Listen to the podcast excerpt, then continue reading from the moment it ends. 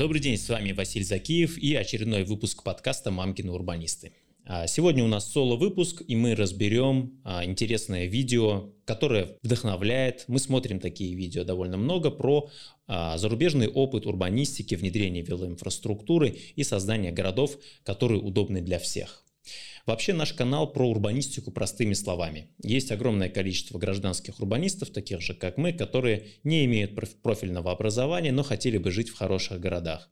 И мы вместе учимся, читаем а, материалы, смотрим образовательные материалы и учимся тому, а что такое хорошо и что такое плохо в урбанистике, что мы можем требовать от администрации, как мы можем правильно это требовать для того, чтобы наши города становились лучше, удобнее для нас и членов наших семей. Подписывайтесь, пожалуйста, на наш телеграм-канал «Мамкины урбанисты», ставьте лайк этому выпуску, это действительно поможет распространять а, здоровую урбанистику в наших городах. Сегодня мы посмотрим а, видео на YouTube, которое записано на канале Shifter. Рекомендую этот канал, рекомендую на него подписаться. А, ведет его том Бабин, и сегодня мы поговорим про нерешительную велосипедную инфраструктуру. Мы такое видим довольно часто. Во многих крупных городах России сейчас а, начинают развивать велоинфраструктуру, но она развивается точечно. То есть появляется какая-то велополоса из ниоткуда в никуда. В одном из выпусков мы обсуждали, что в принципе короткие велополосы в городах, они допустимы. Например, как средство создания связи между станцией метро и какой-то точкой притяжения, например, университетом или торговым центром.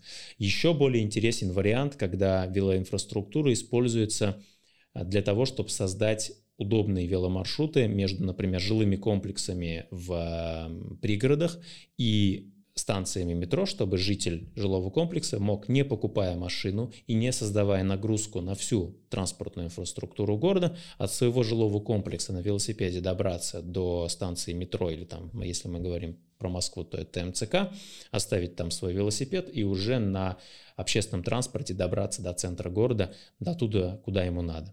И надо сказать, что а, такая инфраструктура и ее точечность – это не российская проблема. То есть дороги надо строить, их невозможно построить одновременно, благоустройство невозможно сделать сразу везде, и такая, такое внедрение местами – это общемировая проблема и практика. Для одних проблема, для других просто нормальный образ жизни. То есть, э, собственно, на видео показываются куча вариантов, когда велосипедист едет, и велодорожка просто внезапно заканчивается, просто дальше ничего нет.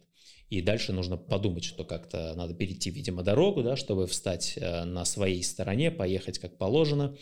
Э, куча вариантов, когда появляется велодорожка, но она запаркована, потому что физически она не отделена. Куча проблем, когда велодорожка упирается в какой-нибудь узкий пешеходный мост или узкий тротуар э, на мосту, который, э, по сути, вынуждает велосипедиста сталкиваться с э, пешеходами. в принципе, для велосипедиста нет проблемы, например, спешиться и пойти пешком. Но когда тротуар действительно узкий и на нем много людей, то даже с велосипедом, который ты ведешь рядом со мной, ты с собой ты всем мешаешь. Такие дороги есть, э, например, в Петербурге.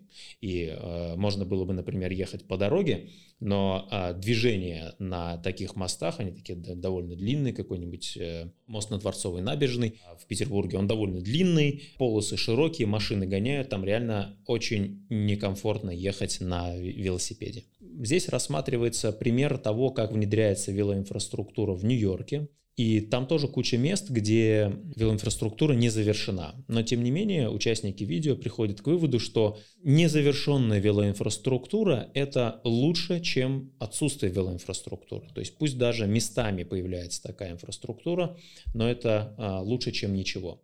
Рассматриваются варианты, как потихонечку тактически внедрять велоинфраструктуру. Ну, то есть, например, гибкие столбики, которые мы в мамкиных урбанистах любим, они позволяют создать тактически выделенные а, велосипедные полосы. То есть правильная велополоса, она вообще никак не пересекается с автомобилистами или с пешеходами, а, чтобы обеспечить там, большую скорость, например, безопасность для всех участников.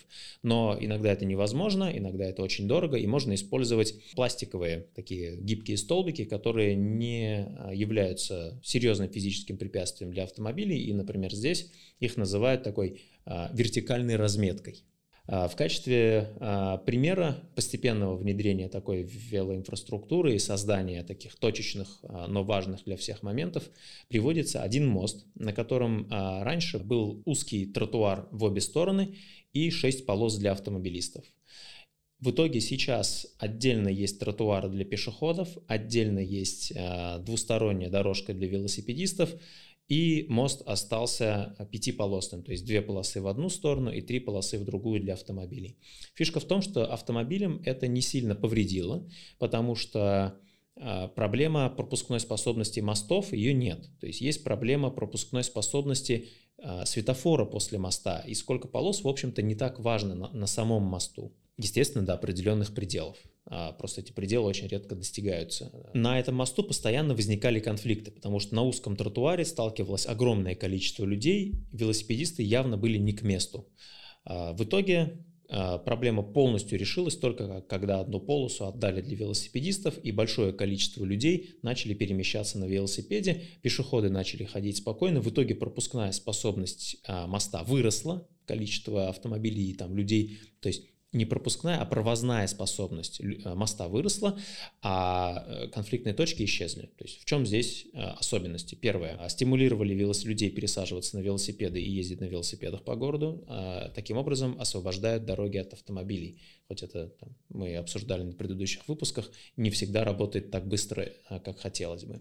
Второй момент, просто сделали всем удобно. То есть сейчас и автомобили могут ездить по дороге, и велосипеды, и люди. То есть раньше удобно было только автомобилем, ну и то, когда нет пробок. И третий момент, чего достигли, несмотря на то, что до моста и после моста нет какой-то сверхразвитой велосипедной инфраструктуры, сильно увеличили количество велосипедистов, которые здесь ездят, потому что а, расшили для них самое проблемное место.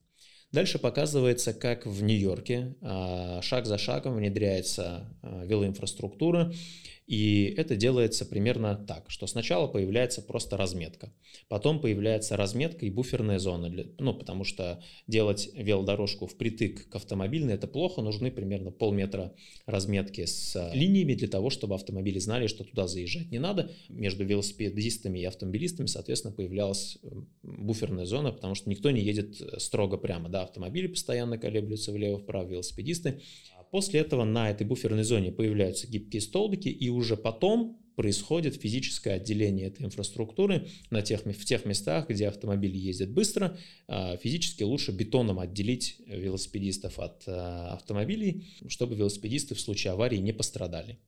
Довольно короткий получился выпуск, потому что и видео довольно короткое, но а, визуальный ряд довольно интересный. То есть он показывает, что в США автомобильном городе, в автомобилизированном государстве, государством предпринята политика по а, инвестициям в велоинфраструктуру, потому что в городах нет возможности обеспечить чисто автомобильное движение.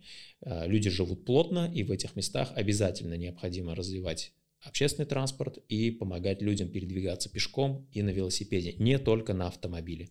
Речь не о том, чтобы ущемлять автомобилистам, а речь о том, чтобы всем дать возможность а, передвигаться так, как они хотят, дать возможность выбора. В США в сверхавтомобильных государстве уделяют внимание общественному транспорту и велоинфраструктуре. Следующий момент, что даже в таких богатых государствах, как США, где могли бы вложить кучу денег в развитие велоинфраструктуры и сразу сделать все хорошо, этот процесс идет итеративно и постепенно. И да, очень плохо, когда велополоса идет и вдруг прерывается, но, видимо, ничего не сделаешь. То есть это не конкретно только наша история, это общемировая практика, когда велоинфраструктура развивается постепенно.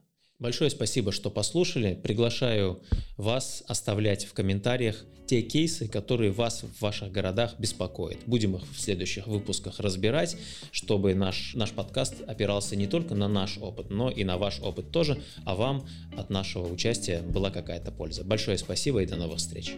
thank you